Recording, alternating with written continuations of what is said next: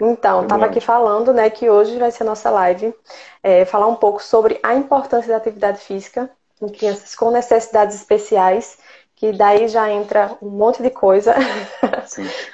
Então, assim, o meu público maior realmente é em relação, é, é um público, né, de, de pais e de profissionais que trabalham com autismo, mas uhum. aí a gente vai falar de uma forma bem geral.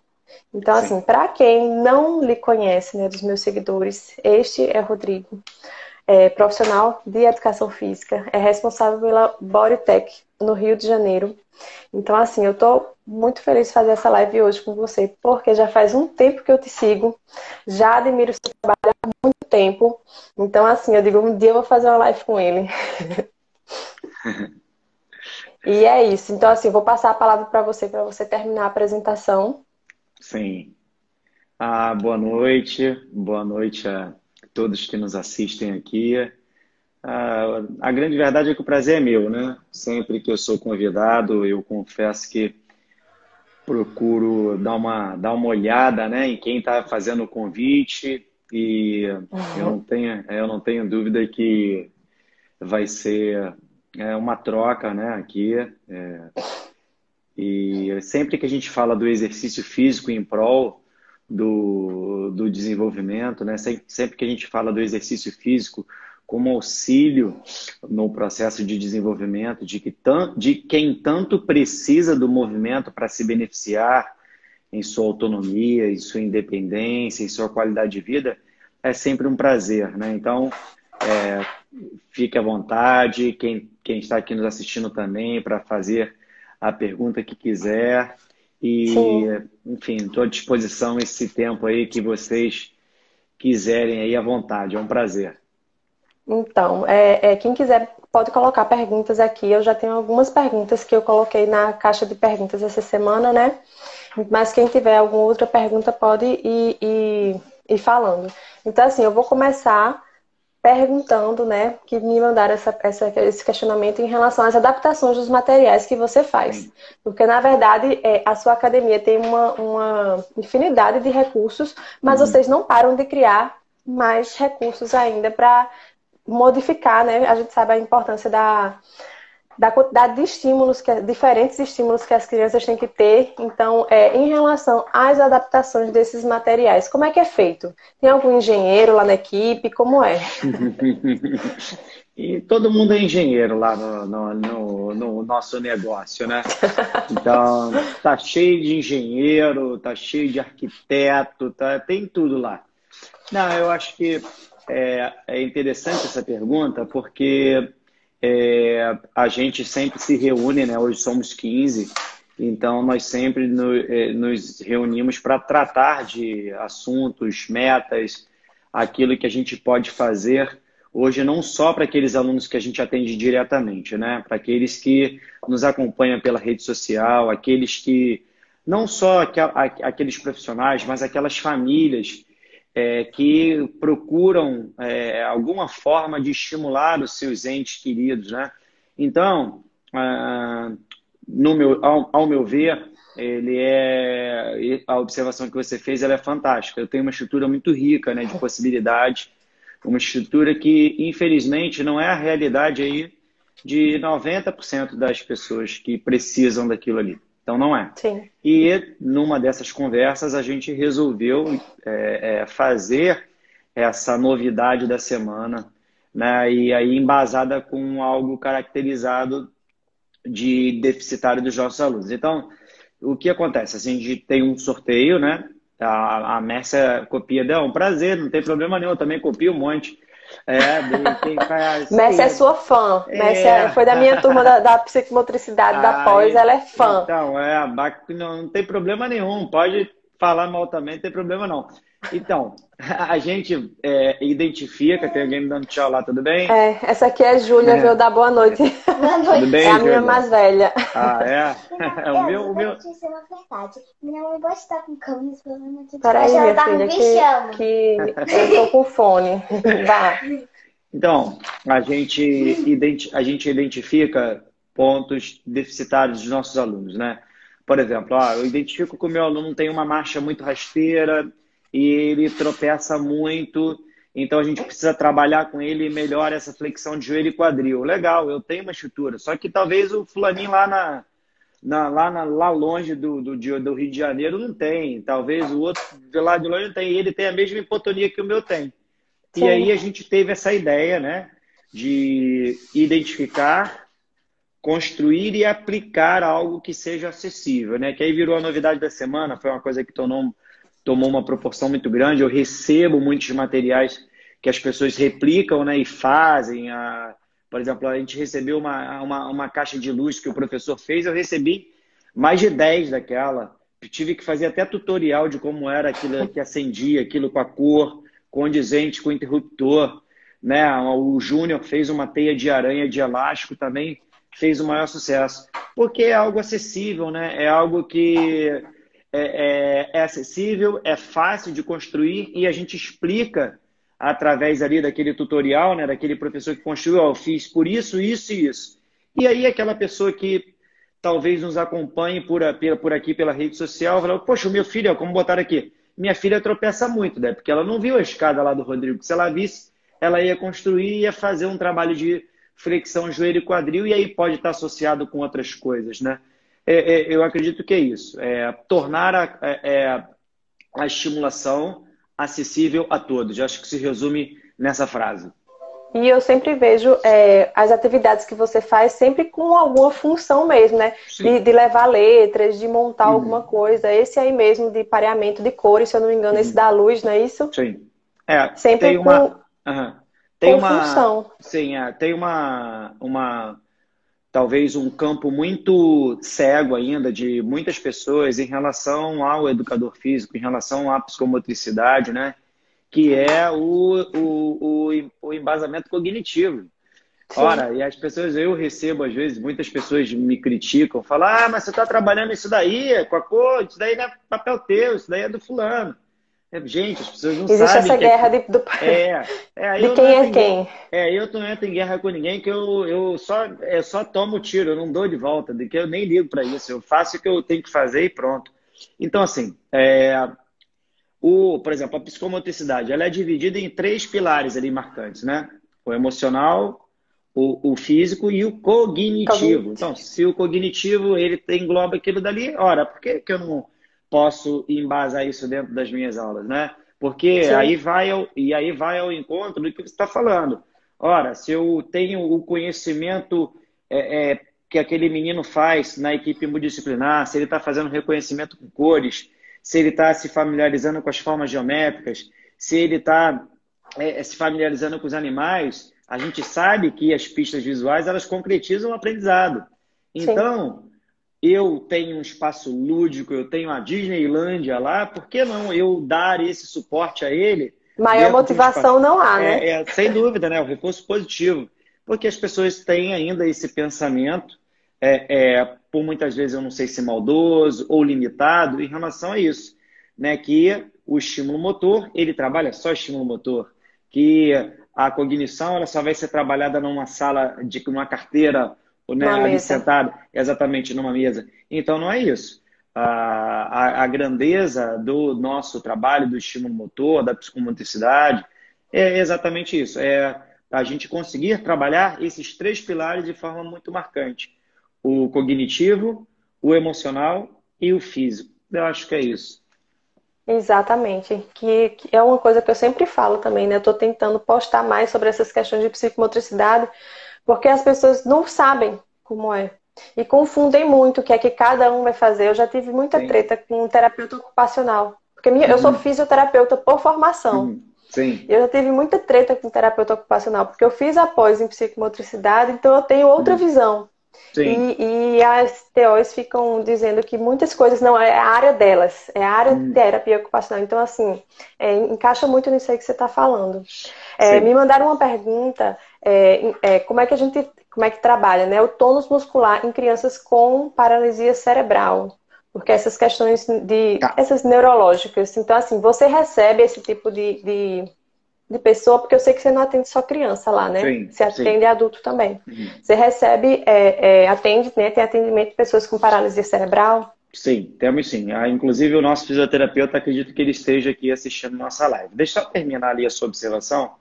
É, eu acho que enquanto isso aí, isso aí, essa que você falou de ah, conclusão, não sei o quê, como quiser chamar, eu não, eu não brigo por aí. Eu só acho o seguinte, que é, essas, essas picuinhas, essas vaidades bobas, essas, essas coisas tão pequenas, enquanto é, os ditos profissionais ficarem é, brigando, ficarem guerreando, ficarem, é, enfim, se sujeitando a essa coisa tão pequena, tantas e tantas pessoas que precisam se beneficiar pela nossa especialidade, pela nossa formação, pelo nosso conhecimento, é, deixam de se beneficiar por conta disso, de uma guerrinha. De...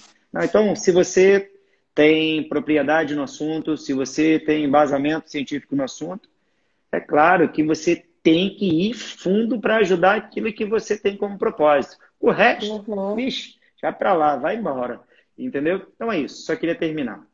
Em relação ao autônomos, em relação ao autônomos, uh, isso uh, não é uma receita de bolo, né? Não posso chegar aqui e ficar vendendo exercício para é, fortalecer tônus, né? A gente sabe que por conta a gente fez até no grupo de estudos nosso do domingo, né, domingo passado, o Júnior, quem quiser pode até assistir lá, está no meu IG ainda, é, conhecendo a paralisia cerebral e, e, trazendo possibilidades a serem feitas dentro de, de um ginásio psicomotor.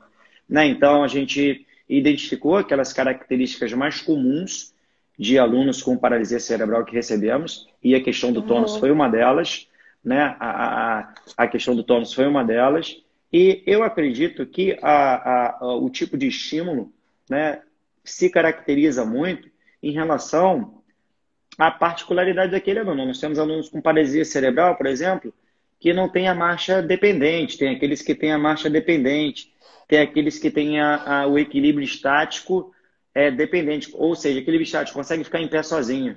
Tem alunos que não conseguem. Então, esses que já têm uma, uma autonomia maior, né, autonomia que eu digo que fica em pé sozinho, consegue mesmo que de alguma se forma se deslocar, é um tipo de estímulo. Né? Outros não, você tem que fazer um, um, algum estímulo um pouco mais localizado. Aí talvez seja interessante até um conhecimento do fisioterapeuta um pouco maior do que o do educador. Mas isso é analisado, né? Isso é, é, é, é muito particular, né? Então, eu acho que não cabe a mim aqui, seria muito imprudente eu dizer aqui algum tipo é, algum tipo de exercício. Ó, exercício. faz isso daqui que né, é, é muito difícil. Se essa pessoa talvez quiser falar comigo em particular, ou até mesmo com você, ou um educador coerente, explicar, mostrar ao filho dela, talvez fique muito mais fácil para que façamos algum tipo de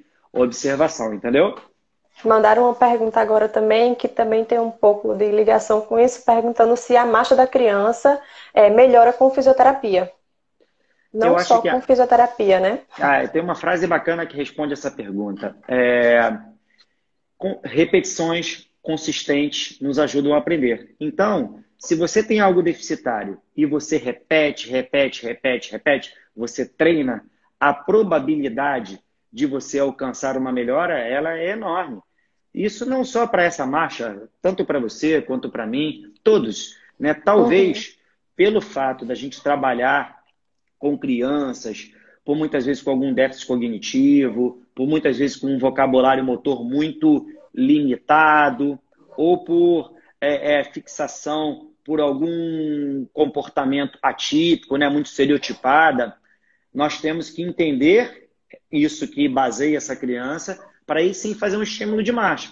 Porque assim, é muito fácil falar para você, falar para sua filha, ó, você vai ficar subindo esse degrau aqui cinco vezes e a médio prazo você vai melhorar tônus de quadríceps, glúteo, consequentemente você vai ter uma perna mais forte.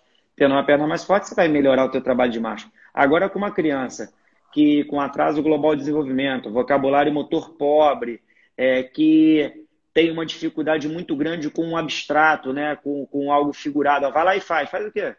Né, que se baseia muito pela, pela fotografia, pista visual. pista visual, exatamente, quadro de rotina a gente tem que encontrar ferramentas de abordagem para que chegamos nesse, que eu falo, produto final, que aí ela perguntou da marcha, de forma coerente, a fim de não causar é, é, uma desarmonia, a fim de não causar uma frustração, a fim de não causar uma negação dessa pessoa, dessa criança, desse adolescente, dentro do nosso espaço que ele tem é, por finalidade o prazer. Sim, até porque o trabalho de marcha né, não se concentra só nas pernas. O trabalho de marcha tem que ser um trabalho é, é, de tronco, tem que ser trabalho de fortalecimento Sem de dúvida. abdômen, então não é só. O trabalho dúvida. de marcha não é só pernas, né? Sem dúvida então, alguma. É, o próprio é... tempo de atenção compartilhada, a gente tem ali um pilar muito grande, né? um pilar muito marcante, por exemplo, na pessoa do espectro autista, né? É, um, é uma deficiência muito grande do tempo de atenção compartilhada. Sim. E por muitas vezes você fala, ah, ele tem, ele está tropeçando muito. Aí o fulaninho vai lá e fala, é hipotonia muscular. Às vezes não, não tem nem hipotonia. Né? Às vezes é um tempo de atenção compartilhada muito curto que quando ele está olhando para frente, marchando, ele já desviou Distrai. o foco dele por alguma coisa, caiu. Né? Entende? Então, por muitas vezes, quando a gente melhora esse tempo de atenção compartilhada, através de ferramentas como reforçador positivo, como a própria proposta que atrai o aluno, né? Verifique aquilo que atrai ou distrai o aluno. Então, se você verificar aquilo que atrai e encontrar isso, contextualizar isso dentro da sua especificidade, quem trabalha na piscina, pô, eu sei que o meu aluninho adora bolinha de sabão. Então, eu vou botar a bolinha de sabão lá do outro lado, ele vai vir se deslocando, olhando para aquela bola de sabão. Então, você aumenta ali, através daquele estímulo é, é, é, compensatório para ele, esse tempo de atenção compartilhada. Às vezes isso aí ajuda essa criança a cair menos, entende? Uhum. Então, eu acho que são exemplos como esse, como você falou do, do, do fortalecimento de tronco, perna. Aí cabe a nós, né, profissionais que estamos inseridos nesse contexto, nesse contexto identificarmos é, as possíveis questões que causam aquela queda, que causam aquela dificuldade de segurar numa caneta, que causam aquela dificuldade de chutar uma bola, enfim, esses pontos muito comuns que nos acercam. É, lá no, na, na academia, vocês seguem algum protocolo de avaliação? É, na verdade, quando você fala do protocolo de avaliação, é, a gente tem muitos né, é, protocolos de avaliação. É, o, aquele mais antigo é a escala de desenvolvimento motor, né? Você tem a escala de desenvolvimento uhum. motor, você entende ela ali de 3 a 10 anos, por exemplo, e se você entende ela, você recebe um aluno, você recebe um paciente, diante daquilo que você conhece como a escala, como aquele padrão, você identifica e fala, poxa, olha, ele nessa faixa etária, ele tinha que estar tá pulando dentro de um bambolê com os dois pés juntos ele hoje não pula com os bambas com o pé junto. Mas, por outro lado, ele roda uma bola como ninguém. Né? A criança, a pessoa com autismo, muitas vezes, na maioria das vezes, né, é, é, melhor dizendo, ela tem ali diante de um formato de pizza, por exemplo, vamos imaginar um formato de pizza, ela tem essas capacidades totalmente desorganizadas. Né? Às vezes ela botou um botão como esse aqui da minha blusa com uma destreza enorme. Ela monta um Lego, ela faz aquele cubo mágico rapidamente ela, ela monta uh, ali um quebra-cabeça, mas por outro lado ela não pula um bambolê. Ela não consegue jogar a bola para o amigo, ela não tem esse planejamento motor amplo. Como se você vê ali a escala de desenvolvimento uh, uh, motor, seria o contrário. Ela prende o amplo e depois vai afinando. Né? Ela começa na escola com um giz de cera mais grosso e depois vai pegando os lápis cada vez mais finos. E aí cabe a nós e, e tentar equilibrar isso. Porque, né, não, não, por exemplo, o, tem, tem, tem um Fábio Barbirato fala muito isso. Ele fala assim, Rodrigo, ah, muitas vezes a família vem no meu consultório e. Calma aí, que tá. tá, tá a família vem no meu consultório e ah, o, o, pai chega para mim e fala assim: Rodrigo, o, o, doutor, meu filho lê de trás para frente é, o alfabeto inteiro, ele lê inglês, francês, espanhol e matemática. Aí ele chega e fala assim: tá, se eu der 20 reais, ele consegue comprar meia dúzia de limão ali na esquina? Aí o pai acha que eu sou ignorante, mas não é. É porque aí é exatamente o mesmo exemplo que eu dei. Não adianta você falar cinco idiomas se você não consegue, por exemplo, não é, não é que não adiante. Claro, é bacana, mas Será que é tão interessante você falar 10 idiomas, 5 idiomas, e você não conseguir comprar meia dúzia de, limão, de limões? Será que é tão interessante você abotoar aqui as blusas, uma blusa dessa daqui em 5 segundos e não conseguir pular um bambolê? Concorda que se isso acontece, a socialização fica deficitária? Porque quando Sim. a gente está numa pracinha, a gente não fica abotoando o botão. Quando a gente está numa praça, a gente precisa ter o planejamento motor de segurar uma bola e jogar para o outro. Né? E por muitas vezes o educador, é, é, não conhecendo do assunto, ele aguça isso ainda mais. Como eu posso contextualizar? Às vezes a criança vai lá no teu espaço, o adolescente, até mesmo adulto. Como eu falei, ele roda uma bola como ninguém aqui. Ele, ele, ele roda a bola como ninguém. Ao invés desse educador tentar descaracterizar aquilo, começar a tentar trazer essa bola como um canal de comunicação, aquilo que muitas terapias falam de sinal verde, e tentar inserir algo de reciprocidade, diminuir aquilo que ele já tem de muito bom, não precisa treinar aquilo. Aí o educador fica chamando, olha o que, que ele sabe fazer, olha o que, que ele sabe fazer. Estimulando mais ainda. A mais ainda, mais ainda. Claro que é importante, é interessante que ele se sinta é, é, capaz ali naquele espaço, que ele se sinta útil ali naquele espaço. Porém, é, é, cabe a nós, responsáveis e entendedores do assunto, tentar equilibrar, e aqui a gente está falando de valências, capacidades físicas, habilidades motoras, né? Para que Sim. Essa pessoa consiga ser contextualizada num contexto social mais é, confortável, de forma mais confortável possível, entendeu? E se ele faz isso muito bem, pode usar essa habilidade dele, usar, fazer outros tipos de variações para ele conseguir outras, fazer outras aprendizagens motoras através Sem... da bola que ele gosta já de rodar. Sem dúvida alguma. Sem dúvida alguma. Sem dúvida alguma. Isso. É... Tem outra pergunta. Sim, tem uma pergunta aqui no. Na, aqui no eu acho que você não tem acesso. É... Como ajudar a criança com força para conseguir pedalar? Eu não sei se lá na, na academia tem bicicleta para que vocês ensinem essa questão do pedalar, que é super hum. difícil para algumas crianças. Sim, na verdade é mais um exemplo, né? É um exemplo marcante de planejamento motor. Sim. De planejamento motor. Como posso dar um, um exemplo diferente? Vamos lá, é a mesma coisa se você tem um carro, que esse carro tem força para subir uma ladeira, mas essa pessoa não sabe dirigir o carro. Entende? E ela vai uhum. aprender isso onde? Ela vai aprender na autoescola ela vai aprender a dirigir, ela vai aprender a fazer ladeira, para aí sim ela chegar naquele, naquele contexto da, do carro e subir a ladeira. Para a pessoa que nos procura, muitas delas, por exemplo, eu poderia contextualizar uma situação que pode trazer esse, esse, esse atraso. Se você tem uma. E aí, por isso que você tem que estudar, é simplesmente tem que estudar. Ah, por exemplo, uma apraxia eh, se você tem ali contextualizado, a criança, você pega ali o relatório dela, daí ela vem aqui, diagnosticada com praxia membrocinética. Que bodega é essa? Praxia membrocinética. Aí você vai lá, né? Aí tem um que não vai, tem outro que vai, tem um que já sabe. Legal. Praxia membrocinética é uma dificuldade de sincronizar membros superiores com membros inferiores. Ora, é tudo a bicicleta. Eu preciso segurar e eu preciso pedalar ao mesmo tempo. É essa sincronia. Não, não, por muitas vezes não é uma falta de força.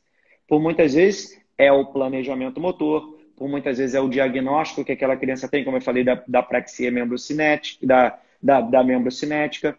Então, a gente precisa entender aquilo que baseia a criança, e entendendo aquilo, a gente aplicando em cima daquilo. Não acho que a bicicleta é ergométrica, eu acho que qualquer tipo de estímulo que simule aquele produto final, que a gente está falando de bicicleta, ele é válido, né? Ele é super válido. Então, é, eu, eu, eu, vejo isso de uma forma bem clara. Tem profissionais aí que botam tênis na rodinha, que aí levanta a, a roda de trás um pouco Sim, mais. Já vi também. Que aí fica igualzinho uma bicicleta ergométrica. Você não precisa comprar uma bicicleta ergométrica. Você bota ali essa, esse penal. Eu tenho dois steps que eu boto na rodinha, daí a bicicleta fica pedalando também. Eu fiz uma coisa muito legal, na verdade eu vi, não sei onde, eu peguei lá na academia um, um aquela da bicicleta de spinning, aquele que prende o pedal, Sim. aquele que prende, prende o pé da criança, pé. Ali, né? ela bota o pé ali, tem um velcro que prende e, e a ajuda na, na, na, naquele planejamento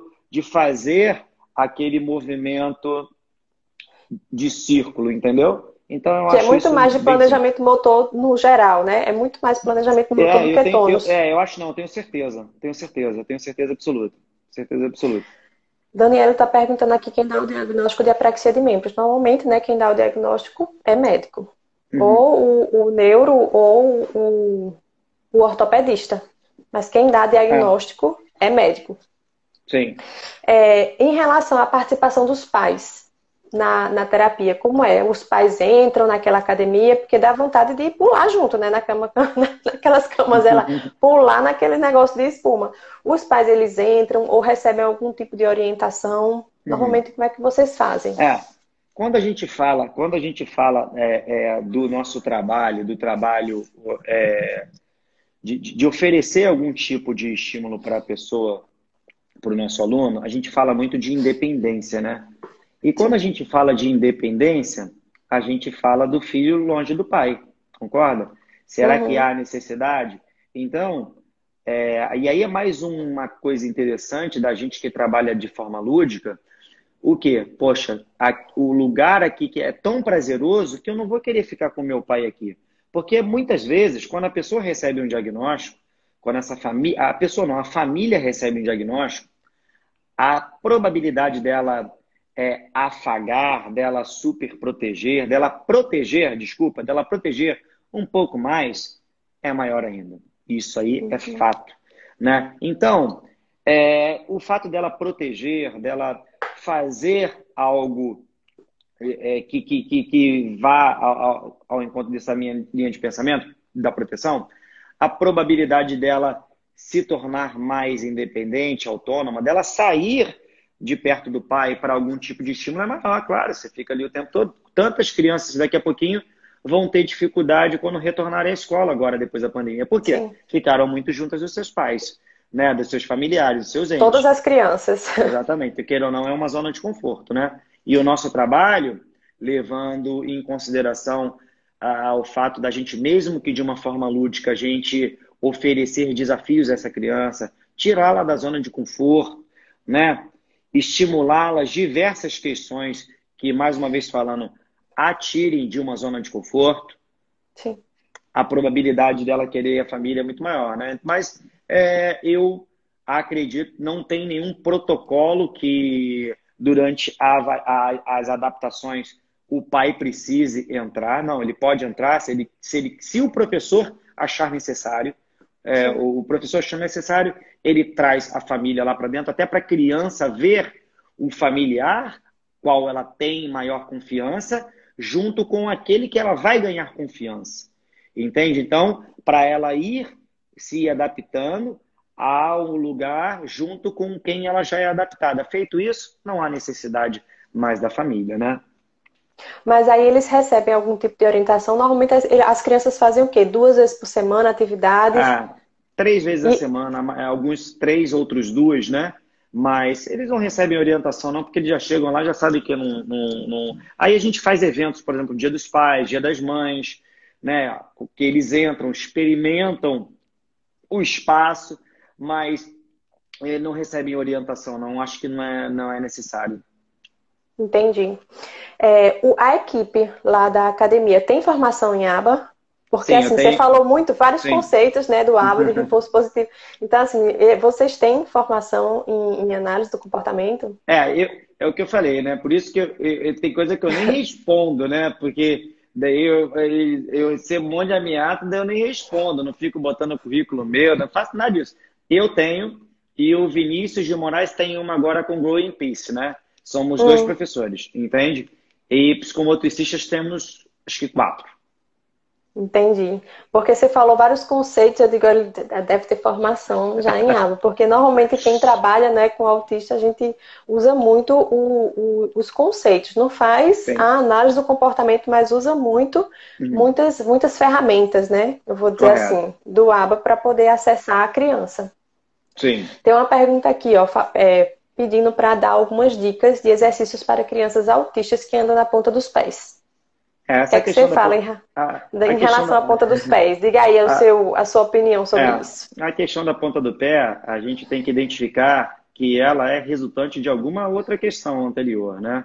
Então, por muitas vezes, por exemplo, é, e até se tiver algum médico aqui, ortopedista, pode ficar à vontade de fazer algum tipo de relato, é, muitos alunos meus, ao longo desses anos aí, eu já trabalho há muitos anos né, nessa área, estou é, aprendendo ainda, claro, muito, aprendendo muito, é, porém, essa pessoa chega num consultório de um ortopedista e não entende nada sobre desorganização sensorial, por exemplo, sobre desordem sensorial. E aí Sim. ele olha anatomicamente só aquela, aquele paciente. E olhando anatomicamente, é claro que às vezes é um caso cirúrgico, às vezes é uma aplicação de botox, e ele vai lá e por muitas vezes faz a aplicação de botox ou faz a cirurgia de alongamento de tendão. Se essa criança não for tratada, a probabilidade de a médio e longo prazo isso acontecer novamente, ela volta, entende? Então, é, aí tá. Tanto a cirurgia como o botox, é, na verdade. É, o, o, botox ele já é muito momentâneo, né? Tanto que vocês mulheres fazem as aplicações, daqui a pouco vão lá e meses fazem. Daqui a pouco novo. vão lá. É, sabe rápido, viu? Tá vendo? vão lá e fazem novamente. É. E é, tem isso, né? Então, a pessoa, né, aquilo ali, aquele, aquele, aquele sendo pontual ali, é, é fato, né? Eu, eu, particularmente, dentro do nosso espaço lá, a gente faz muitas atividades sensoriais, né? Com caroços de feijão, a gente faz muito material com aqueles estímulos sensoriais com argila, pregadores, né, as tampinhas, bolinhas de gude. A gente, porque o encurtamento ele acontece por questões de desordem sensorial e, a, e ele encurta por conta de não haver uma circulação sanguínea ali naquela região. Não tem impacto. Ele fica assim, não tem circulação sanguínea lá no calcanho, logo ele encurta, né? Então a gente utiliza sim o alongamento, acho que você na fisioterapia pode falar tão bem quanto eu, só que é muito difícil sim. você pegar uma criança, às vezes, com, com, com autismo, com TDAH, que corre para lá e para cá, você senta aqui que agora nós vamos alongar. Isso é impossível acontecer. Né? Então a gente vai encontrando é, é, experimentações através de texturas, né? aquelas escovinhas de sapato. Tem uma trave de equilíbrio lá que eu trabalho toda essa capacidade física, o equilíbrio, associada a estímulos sensoriais. Então, nessa busca da sensação, durante o seu deslocamento, nessa busca da sensação, olha aqui, imagina que aqui é o pé. Ele vai, de certa forma, estimulando a formação do seu arco plantar, ele vai estimulando a região lá do calcanho, entende? Então, eu gosto muito de trabalhar estímulos sensoriais em busca disso. E à medida que a criança ela vai conseguindo descer é, esse calcanhar, já vai conseguindo alongar de alguma forma o tendão. Isso. Tendão Isso, e posterior. E outra coisa também, que as tretas aí começam justamente aí. Eu só quero botar um parênteses para falar uhum. dessa parte de atividades sensoriais, que eu falo muito de atividades Sim. sensoriais, porque a maioria das crianças tem distúrbio do processamento sensorial. Sim. Mas quem faz, a, a, nós fazemos atividades sensoriais. O profissional Isso. responsável pela integração sensorial é o terapeuta ocupacional. E já me mandaram vários directs em relação a isso. Então a gente tem que explicar o que é atividade sensorial e o que é hum. integração sensorial, que é o terapeuta exclusivo do terapeuta ocupacional. Mas em relação à ponta dos pés, é, é atividades sensoriais mesmo, descobrir a causa, né? Mas normalmente está tá associado com é, distúrbio, algum tipo de distúrbio sensorial. Então, quanto maior a quantidade de estímulos dados, realmente é, é o efeito é muito maior para poder descer né, esse, esse calcanhar e formar o arco plantar. E os alongamentos, que é muito difícil, mas a gente tenta. Até porque alongamento dói. E as crianças, ninguém gosta de sentir dor.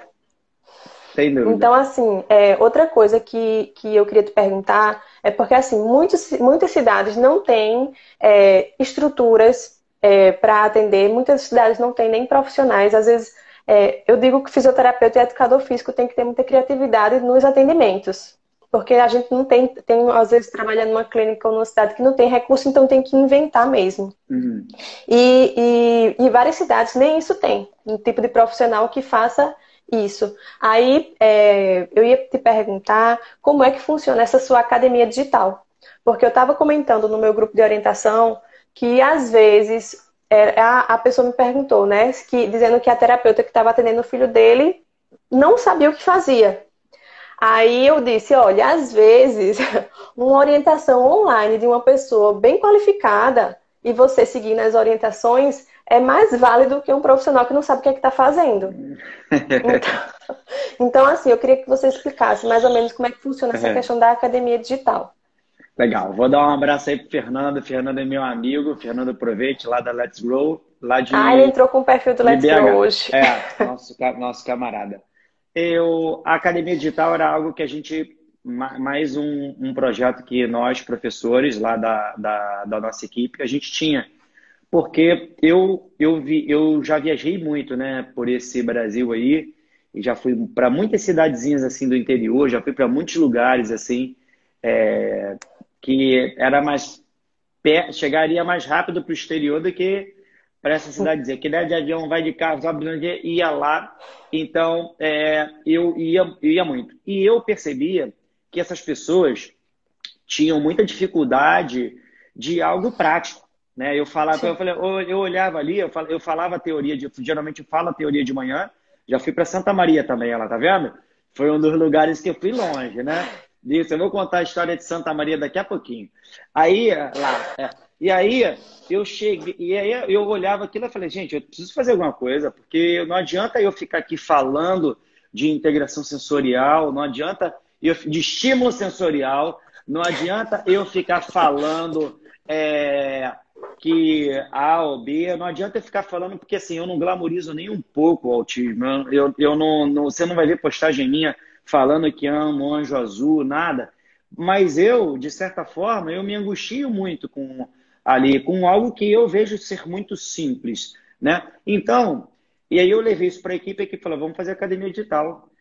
Aí como é que vai ser isso? Aí eu pensei, olha, é muito simples. A gente pega os nossos conceitos, a, pega a, a, aquilo que vem para nós, aquilo que a gente sabe trabalhar, a gente bota o embasamento teórico aqui e faz uma aula. Por exemplo, a praxia. Tá? Eu até escrevi, tem a, a praxia, a gente foi até no grupo de estudo. A praxia ideomotora, ideofuncional, a praxia de fala e a praxia cinética motora. Aí a gente chega lá na academia digital. Ó, apraxia e, ideal funcional. É, é uma dificuldade muito grande da criança sequenciar, ou da pessoa que tem esse diagnóstico, sequenciar algo. Por exemplo, ela vê uma meia e um sapato. Ela não sabe que tem que botar a meia primeiro do que o sapato. Ora, é tudo que a gente faz. Os circuitos. Eu boto um minhocão, um bambolê e uma cambalhota.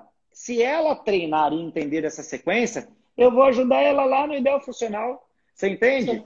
E isso daí foi o exemplo que eu dei da bicicleta, da cinética motora, dela sincronizar o, o, o, o segurar na bicicleta com pedalar, dela andar numa. Como você falou, eu vejo que elas fazem um circuito segurando alguma coisa. Olha aí, cinética motora. Ela está marchando ali embaixo, mas ela está segurando uma bola.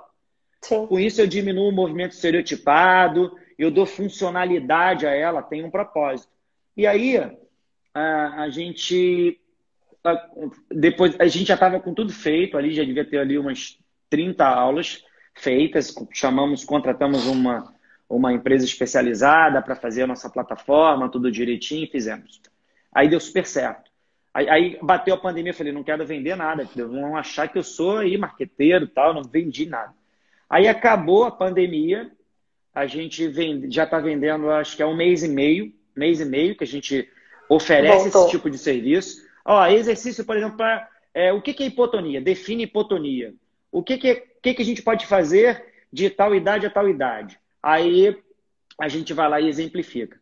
A gente, com um mês e pouquinho, que a gente começou realmente a fazer esse sistema de, de trabalho, a gente acho que tem 70 e poucos alunos já na academia digital. 70. No caso, então, a academia, alunos. os módulos, né, as aulas já estão lá Sim. ou as aulas ainda estão sendo feitas? Não, a gente faz, a gente dá para esse aluno digital uma aula por semana. Ele tem Sim. uma aula a cada semana. É, na, na, na, sábado passado a gente gravou sobre reforço positivo. O que é reforço positivo e quais os, alguns tipos de reforço positivo que a gente pode inserir numa aula de psicomotricidade. E por que a gente insere o reforço positivo? O reforço positivo é a recompensa por um comportamento que você quer que se repita. Bacana, ótimo, botamos isso lá.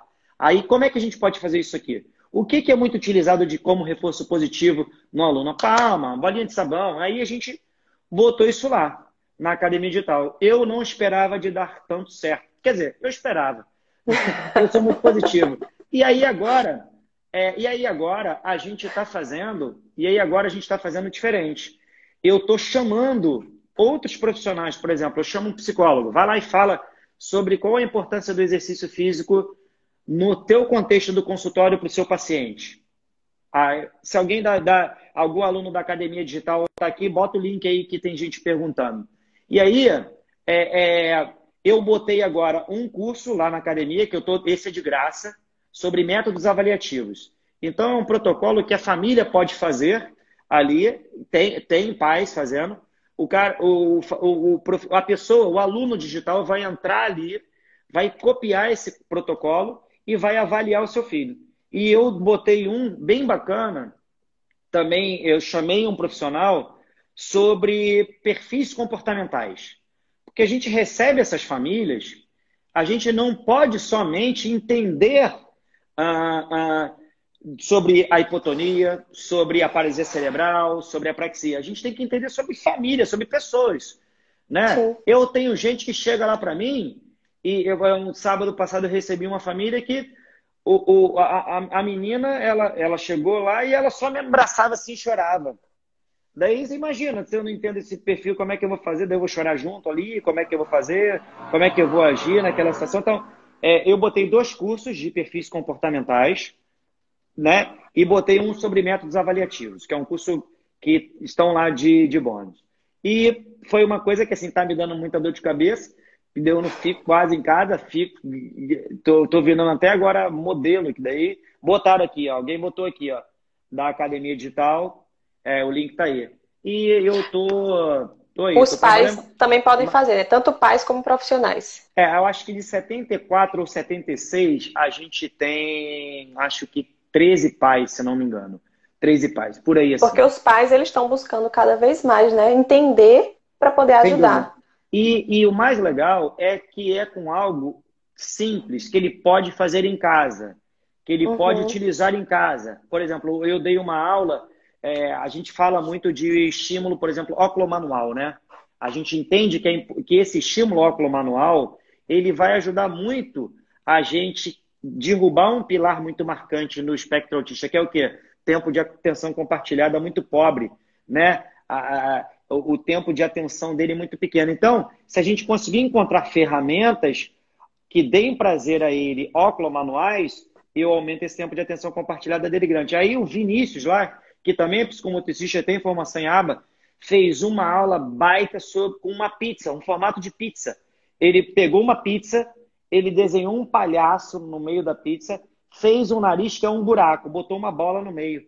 E aí a criança, a pessoa tem que ter essa malemolência e ao mesmo tempo olhar para ver a bola entrando lá no nariz do palhaço. Ixi, essa aula aí ficou muito legal. Então é isso, a gente identifica necessidades, a gente conceitua essas necessidades e a gente exemplifica ali na prática, entendeu? Pais podem fazer. Temos aí 14 pais na, na academia. É, o link para inscrição tá na bio de Rodrigo. Já colocaram aqui, tem a, a Bianca colocou aqui, ó, segue o link, equipe Rodrigo Briva e barra Academia Digital. É isso aí. Pronto. E Oi. outra coisa que também tá lá no, no no seu Instagram é essa questão do webinar, né? Que eu, já Sim. me inscrevi também. Dia 26. Fala aí um pouco é. da, o que é que vai acontecer nesse webinar. É, a, a, o nosso pessoal aqui, é, eu fico muito feliz porque eu tenho uma baita de uma equipe, né? Eu consegui construir, fico até arrepiado. Sim, é muito importante é. isso, né? Porque você sozinho não iria conseguir é. fazer não, de tudo. longe, longe. Tem ali lá muito melhores do que eu. Então, eles são baita.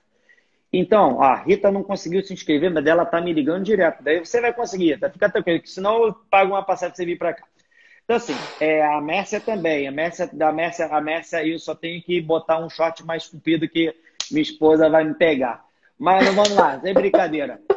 Olha aí, Mércia, é o seguinte, ó, vamos lá. O que, que vai ser? E, e aí foi uma coisa que nós pensamos que é a seguinte é, a gente dividiu o time, a nossa equipe, em quatro times, né? E aí tem uma guerra ali entre eles, a gente está brigando ali já. E aí, ela já conseguiu, tá vendo? Não precisa comprar a tua passagem então. Ótimo. E aí a gente dividiu a equipe em quatro. Quatro profissionais. Quatro profissionais, quatro times. A equipe está dividida em quatro times. Esses quatro times, vão ter que fazer, identificar uma necessidade. Bom, a minha, eu, eu por exemplo, eu, Rodrigo, já posso adiantar a minha. Né? Eu, Vinícius e Juan, dois meninos novos, feras. Uma necessidade muito presente nos nossos alunos, qual é? Equilíbrio. A gente vai é, conceituar três tipos de equilíbrios ali na hora. Ó, equilíbrio estático. Como é que, que é o equilíbrio estático? O que, que a falta dele pode atrapalhar na socialização, autoestima e independência? Ponto. Equilíbrio recuperado. O que, que é? O que, que ele pode atrapalhar no processo de socialização, de independência, de autonomia do nosso aluno? Equilíbrio dinâmico. O que, que é? É isso, isso, isso. É rápido. 30 minutos que, a gente, que cada um tem. Entenderam os três tipos de equilíbrio? O que, que a gente pode fazer aqui agora com materiais? Aí a gente vai comprar material que você pode fazer, é, que o fulaninho lá do fim do, das coisas pode fazer, e aí a gente vai fazer. E no dia a gente vai sortear esses materiais. A gente vai pegar aqui e falar, ó, ah. quer, quer o material? Você vai levar para você. Se alguma instituição estiver lá assistindo o curso, a gente vai sortear esses materiais, entendeu? E esses alunos é, é, vão. Então, acho que no, no, já temos hoje, acho que eu recebi a parcial hoje, tem mais de 250 inscritos já tem mais de 250 inscritos, e com três dias de divulgação. Então, não tenho dúvida, vai ser algo assim que eu particularmente nunca vi. Eu, e eu, dentro dessa minha, dessas minhas viagens aí, eu, eu, eu vi a necessidade disso, das pessoas quererem algo prático. E pela pandemia, ninguém está fazendo nada prático. Então, calma aí, como é que a gente vai fazer? A gente vai fazer assim, vamos botar uma câmera ali móvel, o, o rapaz vai andar ali, vai fazer ali, já separamos um espaço lá, a qual os times vão ficar separados e vamos arrepiar. Serão quatro materiais construídos nesse dia, ou não sei, talvez o outro time que esteja me escondendo construa mais de quatro, né? E a gente vai fazer o sorteio deles, vai fazer uma coisa muito bacana no dia 26. Ó, tem um monte de gente aqui que já se inscreveu e tem aí a Mércia está falando do grupo de estudos. Do grupo é de estudo, eu vou perguntar é. também. Termina de falar do webinário para começar a falar do grupo de estudo, que é uma coisa muito importante e que acontece periodicamente, não é isso? Legal. a Juju, Juju tá falando lá que também já quer, que aqui nos atendimentos dela ela também faz os materiais. Bacana. Sucesso aí, vai, vai, vai, vai em frente. Se botar lá na minha rede social, eu reposto mesmo. Entendeu? Coisa boa, reposto. Entendeu? Então, assim, é, o grupo de estudos é uma outra ideia que nós sempre tínhamos, né? Sempre tivemos, melhor dizendo. Tínhamos a, a, a, essa ideia de cada sábado, um sábado no mês, um professor, ou uma dupla, ou um trio, quem quer que seja, trazer para nós algum tema de relevância.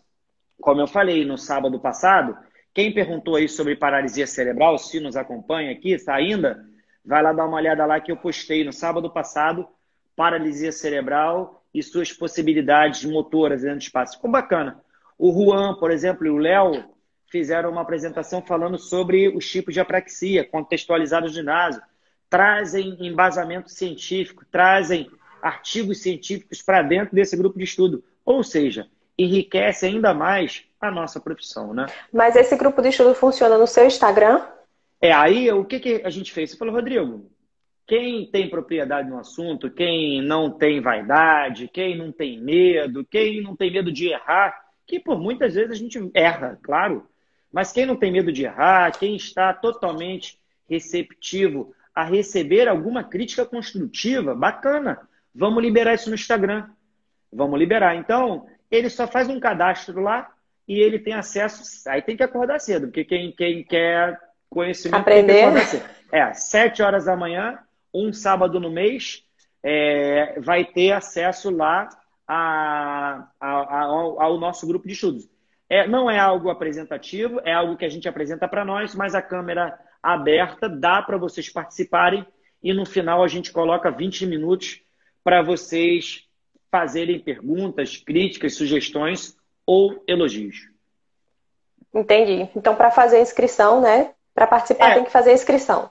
É, é, é legal fazer para a gente saber cada vez mais, sabe, aquele, aquela pessoa que está interessada. Se é um pai, se é um profissional, se é um médico, né? É interessante isso. A da gente, porque isso daí traz para nós dados que, que, que, que, dão um parâmetro maior para nós em relação ao conteúdo que a gente vai entregar, entendeu? Isso. É, então, no caso, Tati, vou dar boa noite a Tatiana, que também é outra fã sua, aqui só tem fã sua. também é psicomotricista e educadora física trabalha é, na área do autismo. É, então, no caso, na sua equipe, é educador físico, fisioterapeuta, psicomotricista? É educador físico, fisioterapeuta, é, tem um educador físico, tem mais de um educador físico com formação em psicomotricidade, né? Eu sou um deles, tem o Vinícius, tem, acho que a Bianca formou agora, tem, tem dois fisioterapeutas, que é a Suzana e, e o Reinaldo, o Júnior, tem bobeiro elétrico, tem é, eletricista, é, pedreiro ainda não, porque não fizemos nada de cimento, mas marceneiro, marceneiro. Então tem um monte de tem um monte de, de, de profissão lá adjacente. Ó, tem o Denis Karatê que está falando, ó, eu como pai e professor só tenho a agradecer o grupo de estudos e todo o material que vocês apresentam no dia a dia pelo aprendizado. Pô, isso daí é que é legal, daí eu vou ficar escutando crítica. Olha aí que coisa bacana. Isso é o que vale. É, eu também acho que esses feedbacks aí são é o que é. motiva a continuar. E é, é super importante isso que você falou, é, para você saber quem se é profissional, se é pais, para vocês saberem os é próximos conteúdos que vão que vão uhum. vir por aí. É, e outra coisa que eu sempre, que eu acho muito interessante em tudo que vocês fazem, é porque assim, está sempre associado a teoria à prática. Sim. Porque muitas vezes a pessoa vai lá, pega um livro, estuda todinho e não sabe o que é que vai. E agora, eu vou fazer o quê? Sim. Sim. Até sim, é em relação a, a, a, qualquer a planejamento motor, a qualquer coisa. E vocês sempre é, é, fazem muito bem nessa questão do embasamento teórico junto com a parte prática, porque muitas sim. vezes é, as pessoas não conseguem fazer essa associação. E agora eu vou sim. fazer o que com minha criança? Sem dúvida. Então, é. isso, isso é muito legal. Tatiana vai lá no Rio conhecer sua, sua, a Bodytech. Tem, tem problema nenhum. É. Estão perguntando aqui é, que o grupo de estudos é aberto. É aberto sim, um sábado no mês. Geralmente quinta, sexta eu faço a divulgação dele e aí boto o relógio para despertar aí. Sete da manhã, sábado, entendeu? Isso. Então, assim, estamos chegando ao fim, né? Uma hora no instante passa. É, eu queria agradecer, vou deixar essa live salva. É. Muitas informações relevantes, então assim, vou direcionar o pessoal para quando tiver alguma dúvida em relação a esse assunto e assistir essa live. E é, depois eu vou colocar nos meus stories né, o link de, do webinário, que é dia 26, Sim. e o link da Academia Digital. Porque Bacana. eu acho que, que essa questão do das pessoas que não. É uma forma que você encontrou, né? De, de ter acesso às pessoas que nunca teriam acesso a você. A verdade é essa, porque tem pessoas que, que nunca vão ter acesso nem, nem, ao, nem ao profissional, nem à estrutura, e você conseguiu fazer um, alguma coisa num formato que as pessoas pudessem ter isso. E, e, e, eu achei muito legal. Então eu vou colocar o link depois no, nos meus stories eu já me inscrevi no webinário. E está sendo muito legal, você sabe? A academia digital está sendo muito legal, porque eu fico até arrepiado, porque tem, é, eu, tem, tem pessoas que eu faço assim, né? Ó, o cara vai, eu fiz isso aqui, eu falo, o seguinte, olha só, vamos essa semana marcar meia hora de conversa entre nós. Você vai me chamar pelo, pelo FaceTime, pelo WhatsApp, a gente vai se falar, você vai me falar como é que tá aí, o que, que você precisa. Cara, eu não acredito, você tem uma mãe que está aqui, ela está falando por aqui, eu, ela deve responder agora, depois desse meu comentário. Ela falou, Rodrigo, é, me mandou uma mensagem pelo Instagram. Aí eu respondi e ela falou assim, é, calma aí, é o Rodrigo que está falando? É o Rodrigo? Eu falei, quem é que está falando? É o Rodrigo. Então, eu sou uma pessoa muito simples, eu acho que, é, acima de tudo, é isso, acessibilidade a quem tanto precisa de nós, e é isso, não tem muito o que falar também não, tá? Foi. Então é isso, eu queria agradecer, vou me despedir, passar a palavra para você, se despedir do pessoal e fazer aqui alguma última consideração. Ah, eu agradeço o convite, né? Às vezes eu me empolgo aí, porque eu gosto mesmo de falar, eu não, não, não tenho é, receio algum em engrandecer a minha profissão, né? Não tenho um menor é, receio me posicionar em relação à minha profissão, em relação àquilo que eu, de alguma forma, é, levanto a bandeira, de alguma forma eu sou aí um, um, um dos defensores, né? Então, quando tem gente que fala, por exemplo, ah, você divulga muito, você é, faz aula ao vivo, você faz não sei o quê, esse daí, ó, deixa para lá. Eu faço, eu, eu me apego às críticas construtivas que isso daí fizeram é, quem eu sou hoje, né? É, e vão fazer eu melhorar ainda mais. E esses comentários de gratidão, como você falou, cara, você fez uma coisa agora que eu até me emocionei. As pessoas que não vão conseguir chegar até você, você fez uma coisa a qual elas vão conseguir chegar até você. Isso daí é o que é válido, entende? Eu tenho certeza absoluta, não tenho é, é, receio algum em ter problema, né? Eu, eu, eu ouço muito vídeos motivacionais, então é, não importa quantos problemas você tenha, o que importa é quantos você consegue resolver. Né? Então, essa esse, daí nem me abala. Então, eu vou firme no meu propósito. Eu não tenho dúvida que o exercício é uma excelente ferramenta é, lúdica, é, divertida, né? lúdica, é, é saudável e altamente é, é, embasadora de cognição. É isso. Muito obrigado àqueles que nos assistiram e é um prazer enorme. Fiquem atentos aí nas novidades que a gente bota, que são os próximos eventos, que é o dia 26, às duas da tarde. Na... Tem que se inscrever lá no meu, no meu webinário, é gratuito. Academia Digital, é, estamos aí passando a marca de. Já passamos a marca de 70 alunos, pais e profissionais. Então vocês podem entrar aí, botar um link aí. É, é isso aí, Carla, que eu espalho bem. É isso aí mesmo, isso aí é o que me importa. Então entrem lá na Academia Digital, fazendo lá o, o, o convite para mim. Eu marco uma, uma, uma, um encontro aqui, tete a tete, e ajuda aí no que for preciso. Muito obrigado. Obrigada, pessoal. Vou encerrar para não ter perigo da live não ficar salva. E obrigada a todos que participaram. Obrigada a você, Rodrigo, por ter aceitado, né? Tá aqui que hoje. Maravilha. Quando quiser. tchau, tchau. Tchau, tchau. Obrigada.